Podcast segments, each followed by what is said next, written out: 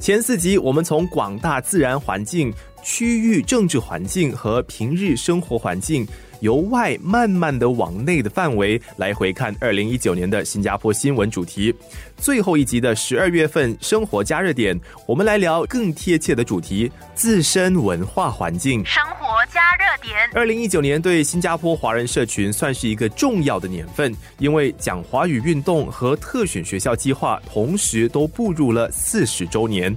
古人说“四十而不惑”，我们能不能从这句话的精神来看这两个对华社有重大影响的政策吗？联合早报前总编辑林任军先生先说：“三十立，四十而不惑，五十知天命，这些都是孔子用来形容人生不同阶段的境界。如果用这个角度来看的话，我不觉得我们可以说华语华文目前已经进入了不惑之境。为什么呢？整体的华文水平比起四十年前。”其实是已经恐怕是降低的相当厉害。虽然近年来选择高级华文或者是语文特选课程的人数，或者是学校，我们都注意到都有所增加，但其实，在对整个学生的比例来说，它占比例是相当小的。也就是说，小范围的提高那些真的是对华文有兴趣、能够掌握的那些学生的能力。至于这个华语的情况，我觉得也许好一点。现在华语你注意到已经相当普及了。但是那是取代方言的结果。你也注意到，李总理在最近华语运动四十周年上，他指出，二十年前一半以上的华族家庭在家中主要的用是用华语沟通的，但是最新的情况，在家中讲英语的华族家庭占了七成左右，这相当严重的一个趋势。他也说，在国际上，其实呢，新加坡的双语优势正在相对削弱。那么杨荣文当年在担任部长的时候，文化部长的时候，他就认为啊，华语不应只是推广，还要提高，成为华族的高层次的一个语言。但是这个目标我看还是遥遥无期。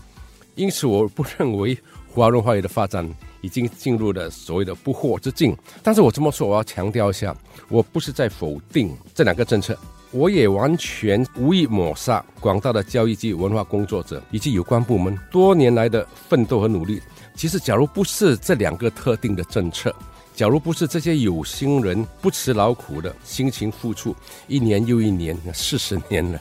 今天的华文华语的处境可能更糟。但是，他们所面对是整个对华文非常不利的环境，所以呢，他们等于是在逆水行舟啊，要往狂澜一击倒是谈何容易？那么，两套政策跟环境之间的关系是不是有脱节的现象？让新加坡华族文化中心节目处长兼推广华语理事会理事成员李怡文分享：谈到这两项呢，宗旨都一直不变，就是怎么让华社保留独特的华族文化，还有就是更有效的运用华语。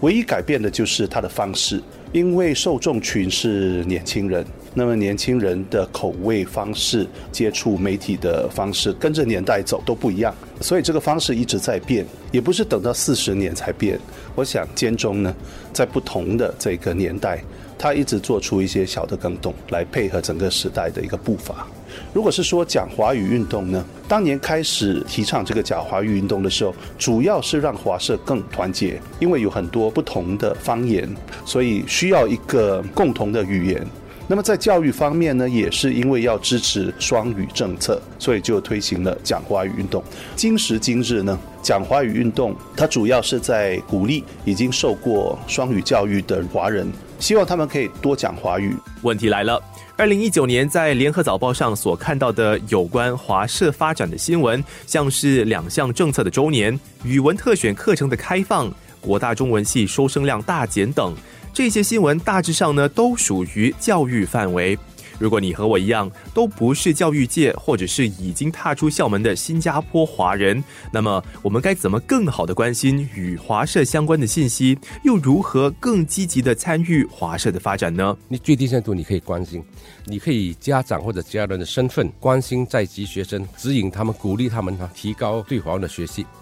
你还可以用参与者的身份协助支持华族文化发展。我们要让华文华语生活化，进入生活的环境，要有很高的能见度。至于参加这些文化活动，其实方式非常多的，各种各样的文化或者文学讲座啊，这个文艺演出啊、表演啊、美术展览啊、书刊出版等等，一年到头就是精彩纷呈的。华族文化中心就单单指这个地方吧，就非常多活动。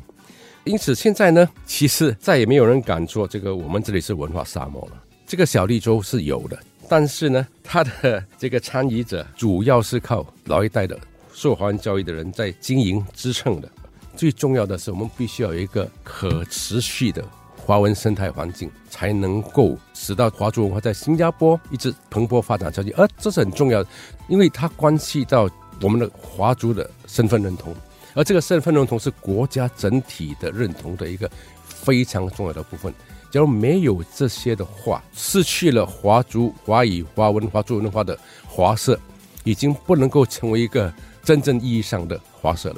另外一方面，你也不能够只是继承传统，那不行。你一定要根据本地的特色，那么才能够吸引土生土长的华人嘛，对不对？尤其是年轻一代。就如林润君所说，新加坡华族文化中心自成立以来，的确是通过了不同方式、不同角色，不遗余力的推广本地华族文化。李一文和我们分享中心这些日子所付出的努力以及得到的成果。文化就是我们的生活。即便是离开了校园呢，我们还是应该跟自身的文化，还有就是华社保持很紧密的联系。过去的一年呢，我们有一大部分的资源呢是放在针对年轻的受众群，好比我们新加坡华族文化中心呢就推出一些固定每一年都做的一些项目，基本上是有助于让新加坡华人更深一层的了解我们的根，了解我们独有的华族文化。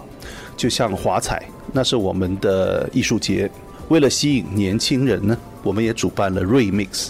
里面内容包括了音乐、舞蹈、美术、科技等等。我们就是想鼓励新加坡华人培养这方面的兴趣，偏偏这一点是最难做到的。呃，要吸引他们的眼球，要让他们更活跃的去参与的话，需要很大的推动力。很欣慰的就是很多其他的团体呢，也在做类似的工作。那么我们这些一步一脚印吧。不能够马上扭转整个局势，可是真的是需要大家的努力跟投入，当然也需要观众的支持。生活加热点，其实这一集聊华社动向的用意呢，是希望可以在你的心里留下一道反思题：自己身为新加坡华人的意义是什么呢？当我们开始反思我们的身份的时候，这就是对新加坡华人社群展现关怀的第一步。如果我们说从一九五九年自治以来，或者一九六零年独立算起的话，华社的年龄已经是大过这个特选学校文化运动了。其实华语华文的处境对华社的发展是至关重要的。所以，如果你讲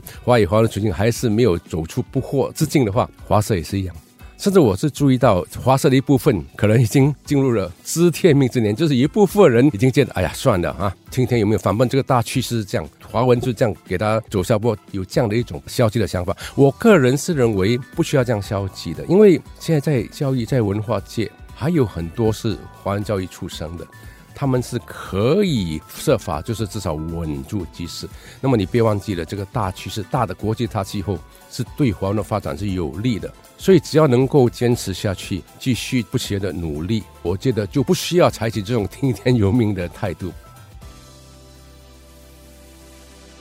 想听更多精彩内容，上网九六三好 FM 多 S G。